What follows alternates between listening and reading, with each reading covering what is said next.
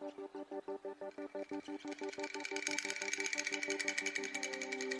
you.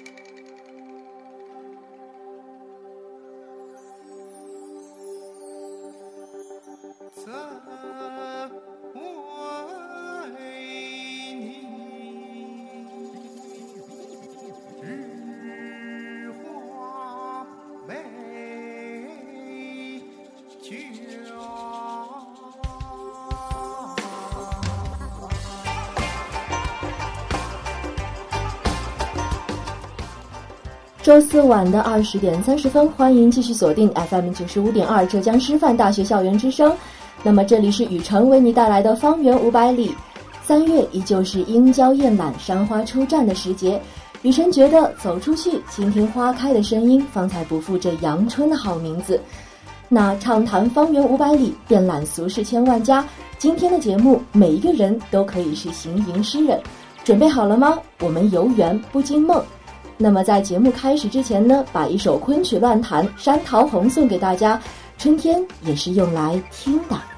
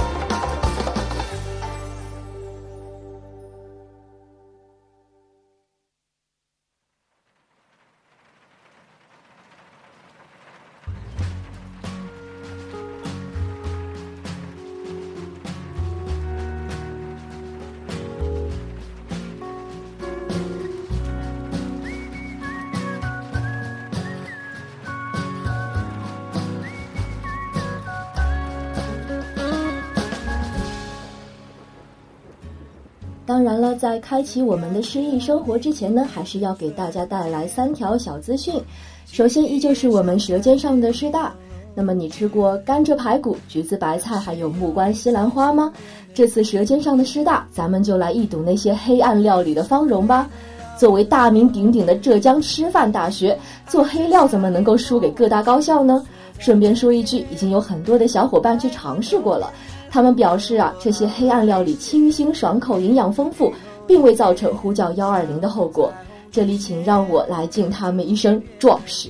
另外呢，也有几道菜可以大家去尝试一下，比如说番茄炒西红柿啊，土豆炒马铃薯啊，菠菜炒芹菜等等。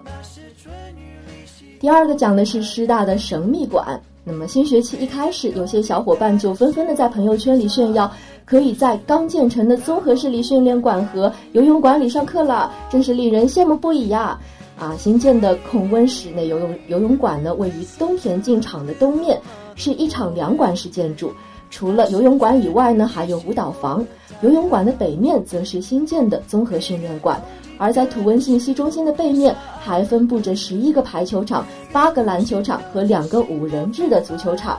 预计本月下旬呢就能够正式投入使用了，热爱运动的小伙伴们就不要犹豫了，赶快去吧。第三个是我们的生活小贴士，大家可能会经常遇到这种午夜凶铃啊，凌晨两三点的时候，电话突然就响了一下，之后就没有了，这可能是陌生的诈骗电话，不是可能是极有可能，因为这种陌生的电话呢，它经常是空号检测、广告宣传。那无论如何，一旦遇上此类电话，请你一定要压住自己的好奇心，千万不要回拨，以免造成不必要的损失。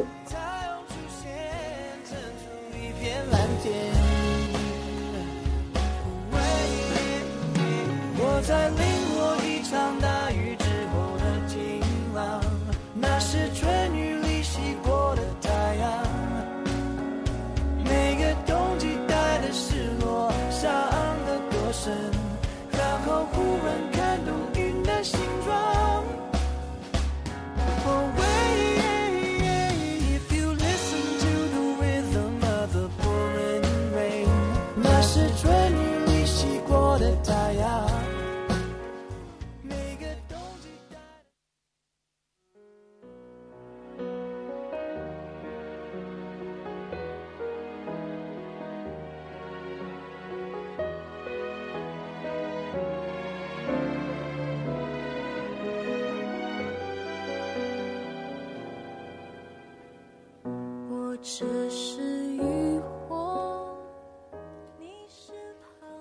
姑苏城的渔火回应寒山寺的钟声，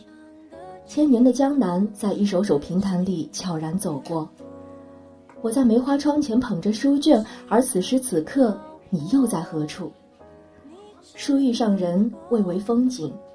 人遇上书，观点自成。今天的方圆五百里，让我们行吟姑苏，走进成品。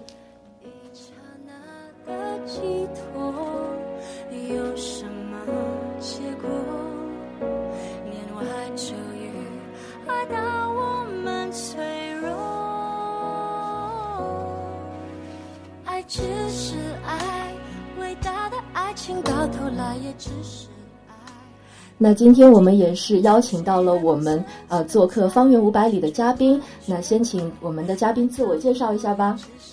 有谁哟？大家好，我是你们的老朋友，来自国际学院的大三学生，同时也是九五二的编辑敖洛明。啊，那洛明是呃非常高兴能够来到今天的方圆五百里做客，为我们讲述诚品书店的这样一段奇妙的经历啊。那可以告诉我们。呃，听众当时走进诚品书店时，你的第一印象是什么呢？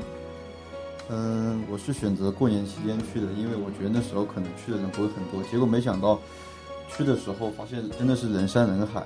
然后成那个成品书店的话，其实用它现在的名字来讲更加确切，它现在名字是成品生活。因为我进去的时候发现，它不仅是一家书店，而且它汇集了很多类似于餐饮、数码，还有衣服。呃，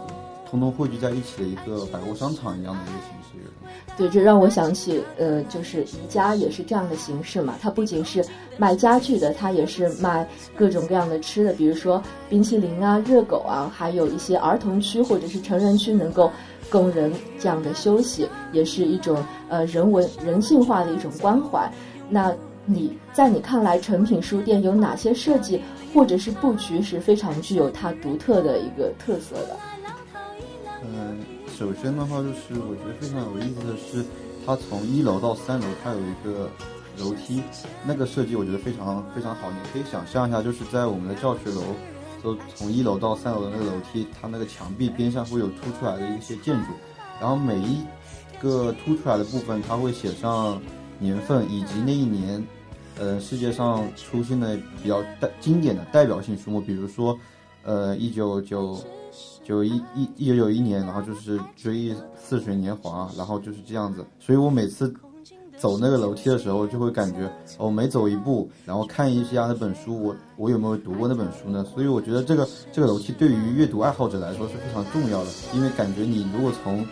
嗯，一一楼走到三楼，而且那些书你恰好你就读过的话，就非常有成就感。对，其实作为一个读书的爱好者，呃，我如果走到这样的环境，我走在这样的楼梯上面，我也会有一种这样的感受的。毕竟，呃，作为阅读爱好者的话，他走在这个楼梯上，这个楼梯旁边的每一本作为砖呃呈现的这样的一个书，能够促进或者说是激励他们读更多更多的书。对，嗯，那你觉得诚品书店体现的最大特质是什么呢？嗯，我觉得就是它的呃所谓的人文气息吧，可能这样听上去比较装逼啊，可但是 确实，因为它嗯，包括前面提到了它这个走廊上面这个建筑，呃，因为对于作者来说，呃，写作者的荣耀就是著作的著著作等身嘛，那对于阅读者来说，他的荣耀就是呃我阅读过的书目，呃也能够等身吧。虽然这样做可能比较物质啊，但是确实是因为。当我就是从一楼走到三楼的时候，我算了一下，我读的书大概只有七八本吧，就会让我感觉有种挫败感。因为我本身我自觉得，如果去诚品书店的话，也都是文艺爱好者，那么可能这些大家的作品我只能读过五六本，那怎么够啊？所以的话，就是这个建筑的话，就是能够促进我们阅读的兴趣，还有包括的话就是，嗯，前面提到里面有非常多的百货嘛，特别是值得一提的是，它一楼有提供。嗯，类似于那种小手工艺品的那些东西，我觉得这个的话，就是在 现在的话，年轻人很少去关注这些东西。嗯，成品书店的话，它它就在那个一楼，就是一进去你就能感受到，就是这些小工艺品能够带给你的一些魅力。对，但众所周知，就是书店进化到现当代呢，商业化越来越严重，包括成品书店也是这样的，因为有很多很多的书店，就包括。这样的成品书店也好，还有一些啊，比如说南京的先锋书店，还有现在最普及、最大众化的那个新华书店，它在书店里面会有很多很多的百货设置啊。那虽然它很受大多数人欢迎，但是呃，据我所知，它曾经在台湾的本土也是遭受过批判的，因为过于严重的商业化嘛。那一边是对情怀呃文化情怀的渴求，一边又是对商业利益的追逐。那你是怎么看待这个现象的呢？嗯，我觉得诚品书店它做的非常好的一点是，它作为一个外来的一个文化品牌，它和本地有个特别好的结合。比如说，它它的诚品书店呢，它除了有台湾那边过去的工作人员，那么它跟当地就是苏州的文化也有个非常好的结合。比如说我前面提到一楼有很多的工艺品吧，那那些工艺品呢，就是来自苏州的丝绸，还有纸扇，还有。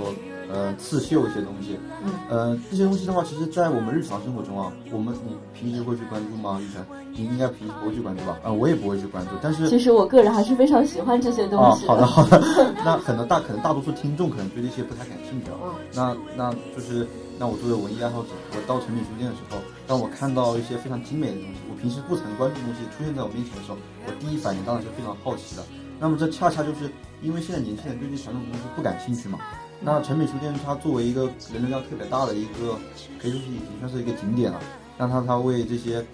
年轻人提供了这些展示传统美文化的一些展展台。所以我觉得，虽然很多人说它商业化，但它我觉得它恰恰是把这些传统文化，呃，更好的呈现给了这些游游客，还有我们这些年轻人。所以，商业化这个词也是需要一分为二，就是批判的去看待的。一方面，商业化呃促进了这些传统文化的这些传播，它在这方面就是功大于过的。那另一方面，可能大家也会觉得，呃，诚品书店过于商业化了，很多人就进那个书店只是为了去拍张自拍，以显示自己到过诚品书店。我觉得这个还是不大好的。对，因为我在去的时候啊。因为一开始说要去诚品书店，我想，嗯，那总得看两本书吧。那就算自拍的话，也得摆一个自己看书的造型吧。结果去的时候，我发现，大多真的是人挤人，跟就跟我当时戏称，就跟逛菜市场一样。因为，因为你哪怕你哪本书想坐下来，你都会听到耳边那种手机那种咔咔咔嚓咔嚓拍照的声音，你很难去，就是投入到那种读阅读的那种环境中。而且的话，其实，嗯。像前面提到的，它里面还有很多其他的元素嘛。像我去二楼的时候，它有一个呃台湾老板开的一家裁缝，就是那种做裁缝的小手工那些东西。嗯，那其实很多人的话，可能只是对那个东西感兴趣而已。嗯，当老板其实很想找人聊，因为我跟那老板细细聊过。那老板他很想跟人聊一下他的一些刺绣方面、一些情怀方面，因为苏州也是有苏绣比较有名的嘛。他希望能跟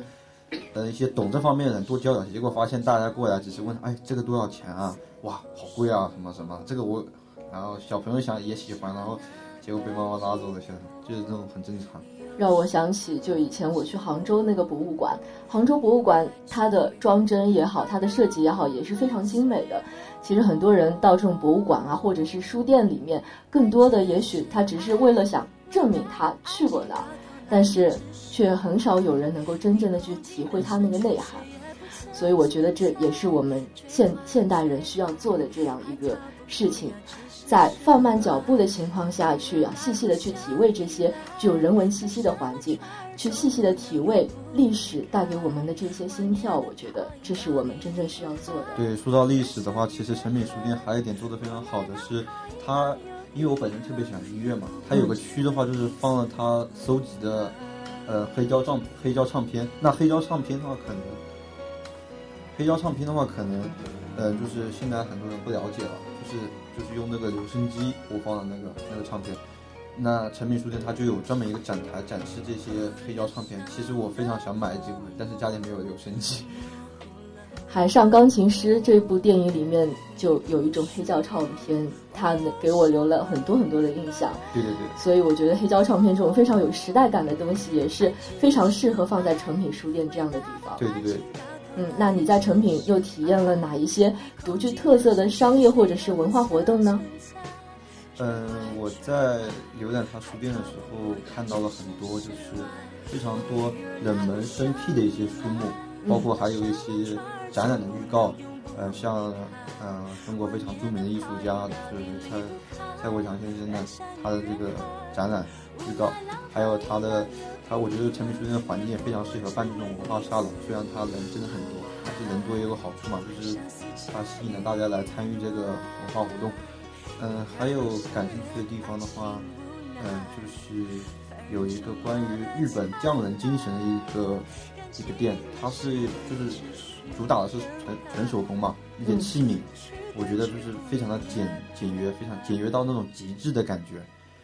嗯，还有的话就是诚品书店非常有名的就是它的文具了，啊，包括咱们电台有很多喜欢文具的啊那些老学姐们啊，对对对，他们在网上都很有名啊，都有几万粉丝啊。他们的话就是，他们那个圈子就是有一件非常重要的事情，就是去诚品书店打卡，就是去买那边的一些非常嗯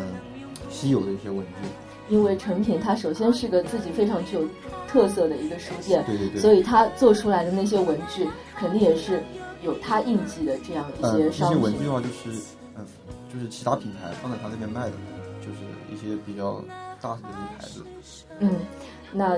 据我所知，在成品，就因为它本是台湾的一个本土的品牌嘛，对对，所以它可能会带来很多台湾那些地方的一些文化的印记。比如说，看见台湾的很多书，他们都是有很多繁体啊、竖版的那些，那在成品应该也会看到很多。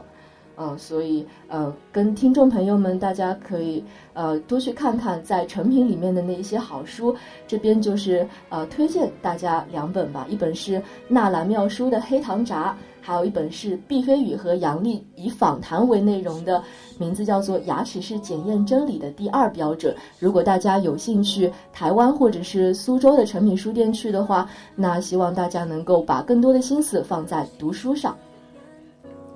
嗯，那骆明，呃，据我所知，除了逛诚品书店以外，你们还在苏州这座极具历史文化气息的城市里面，呃，去了其他一些地方，跟我们谈谈吗？嗯，去苏州的话，就是我非常喜欢的一个城市，因为我觉得它非常有历史的古韵嘛。因为我走在路边的时候，呃，通常的话就是每个城市都有古城区，那么可能就一片区域可能有那些古建筑，但是在苏州的话，就是你在走在路上，你随处可见，就是有一个建筑，它可能就是保持了古代的那个建筑风格，比如说那个青瓦飞檐这样的建筑特色。然后特别有意思的是，我住的那个酒店就在一个巷子里面嘛。然后我走进去的时候，发现左边是呃苏式建筑，然后中间是西式建筑，然后右边是现代建筑，就是让我感觉一种时空交错的一种感觉，非常的好。然后后面的话就是。嗯，苏州给我留印印象留下很深的是苏州博物馆，它的它的这个建筑的，它的设计师是国内非常有名的，虽然我忘记他的名字，但我知道他非常厉害，因为他整个风格都非常好，然后它里面的，嗯藏嗯，就是那些文物也非常的漂亮，也非常有历史感，呃，而且最重要的是什么，你知道吗？嗯，它是不需要门票钱的。嗯，我也觉得这是一个城市它做的非常好的一点，一个城市如果它对文化。事业比较注重的话，一些文化基础设施，它是能够让市民朋友去免费的去观看的。就像宁波的天一阁啊，还有之前去杭州的时候，那些很多很多的博物馆，比如说丝绸博物馆、伞博物馆，这些都可以是免费进去的，让市民朋友就是能够呃饱餐一顿文化的饕餮盛宴。所以我觉得，如果听众朋友们如果想去苏州这座城市的话，可以去一下陈米生活和苏州博物馆。两个两个地方都可以领略到苏州的传统文化和现代文化的交融。人山与人海，无奈浪淘一浪又一浪，也不过只为一次澎湃。幻想似箭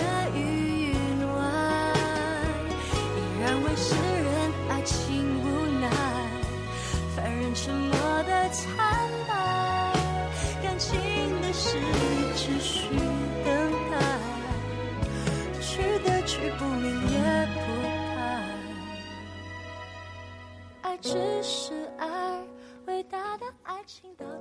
那今天也是非常感谢曹洛明嘉宾为我们呈现一道苏州的文化盛宴，讲的是诚品书店。不知道大家在刚才的访谈之中，呃，学到了一些什么呢？如果你有兴趣苏州这座城市，我希望你能够去看看这家书店。毕竟姑苏城外寒山寺，夜半钟声到客船，这样一座非常具有人文气息的城市是不容错过的。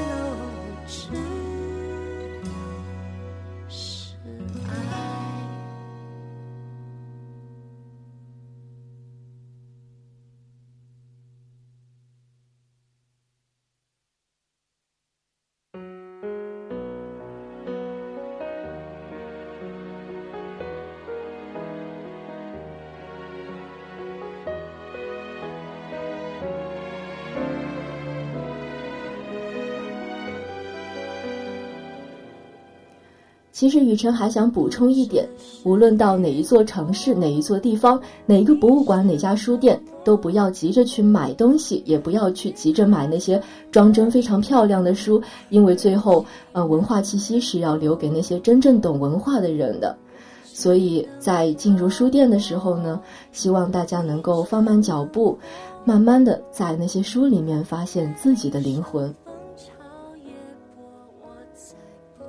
在一段音乐之后，我们就来看看今天的在那不远方，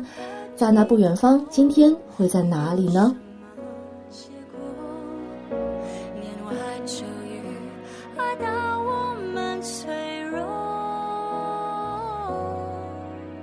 爱只是爱，伟大的爱情到头来也只是爱，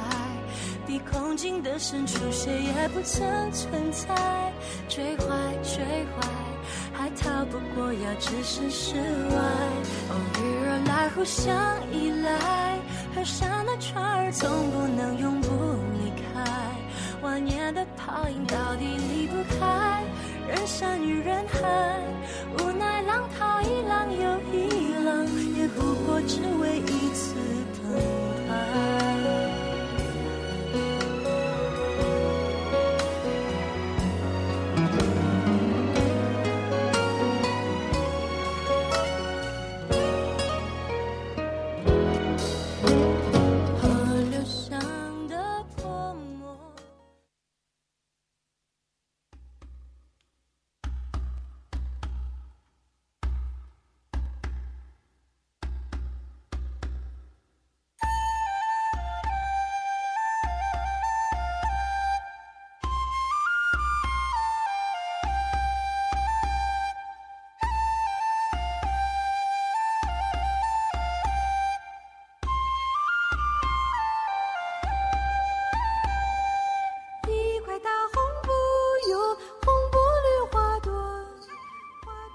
只恐双溪舴猛舟，载不动许多愁。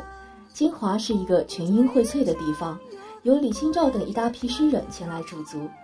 在那不远方，还有一条条金华老街。本期的方圆五百里，就让我带你们走进那些金华的老街。金华的巴永老街呢，位于江北主城区，地处义乌江北岸飘平路以北，胜利街以东。以巴永路、九坊巷、鼓楼里为代表的传统街巷呢，是古子城历史街区的重要组成部分。巴永老街现在已经成为了古子城的古玩一条街，两侧的仿明清建筑会再现历史风貌，整条老街都是经营古玩字画、木雕、玉石、钱币和工艺品的店铺。到每逢双休日的时候呀，这条古街热闹异常。除了各家店铺游人进出、生意兴隆之外呢，连街边也常常摆满卖古玩的小地摊，加上各地慕名而来逛古玩市场的人流，整条街就显得熙熙攘攘、分外热闹。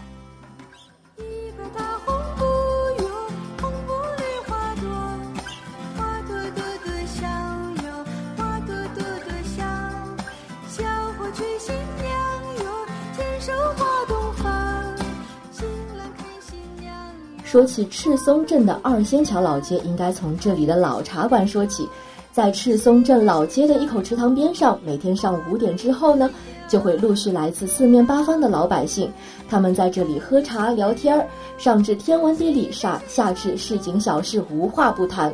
老金华人的早餐，很多时候就是在一碗豆浆、一副烧饼、油条中解决的。早餐店的老板舀出一瓢豆浆，清香四溢。烧饼加上油条这样的搭配太有嚼头，于是细滑的豆浆就成为佐餐的不二人人选。说仙桥，当然还离不开那一笼笼热气满盈的红印馒头，这不仅是春节必备，也是金华人红白喜事上的常客。大家都说老金华的记忆藏在了仙桥老街。花朵朵朵笑，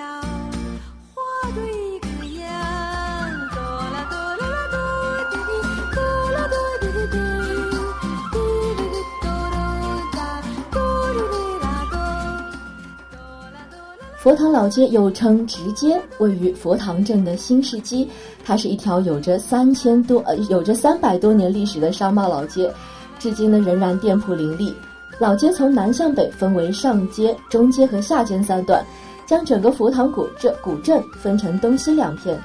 东街与西街两条副街并行于主街两侧。上街街口呢有一棵八百年树龄的古樟树，由此出发进入古街。街街道两旁呢都是各色的店铺，依稀可见往昔商贸的繁荣。不多远就可以看到一条副街，名字叫商会街。浙江省最早的商会便是诞生于老街的一条副街商会街。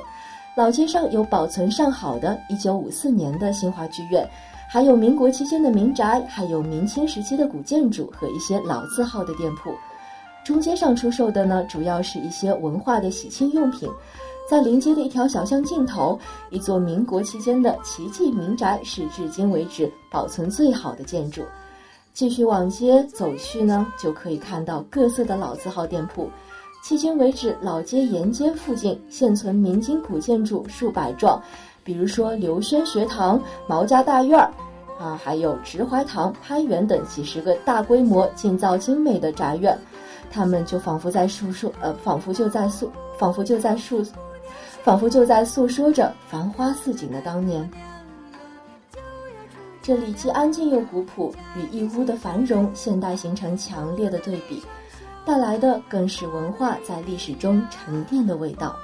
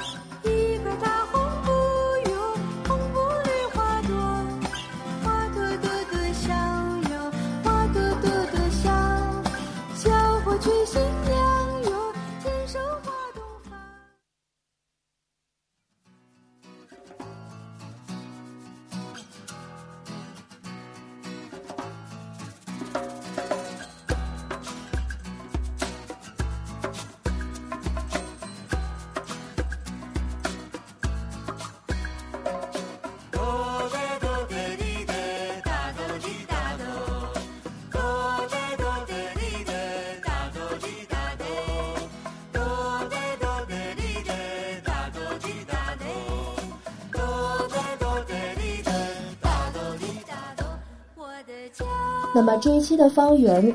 啊，我们见证了师大食堂的神奇料理的诞生，还有令人心动的神秘场馆的降临，还有大家不要忘记要小心要小心骚扰电话。当然，节目中也少不了充满着文艺气息的诚品书店，还有古色古香的金华老街。春风缱绻，但春风十里不如你。用你的心来发现俗世奇人吧。北京时间的二十一点零一分，本期的方圆五百里也将告一段落了。我是主播雨晨，欲知后事如何，且听下期分解。我的家是它圈起的一块小地方啊，到处都是青草，全部是绿的。我的家。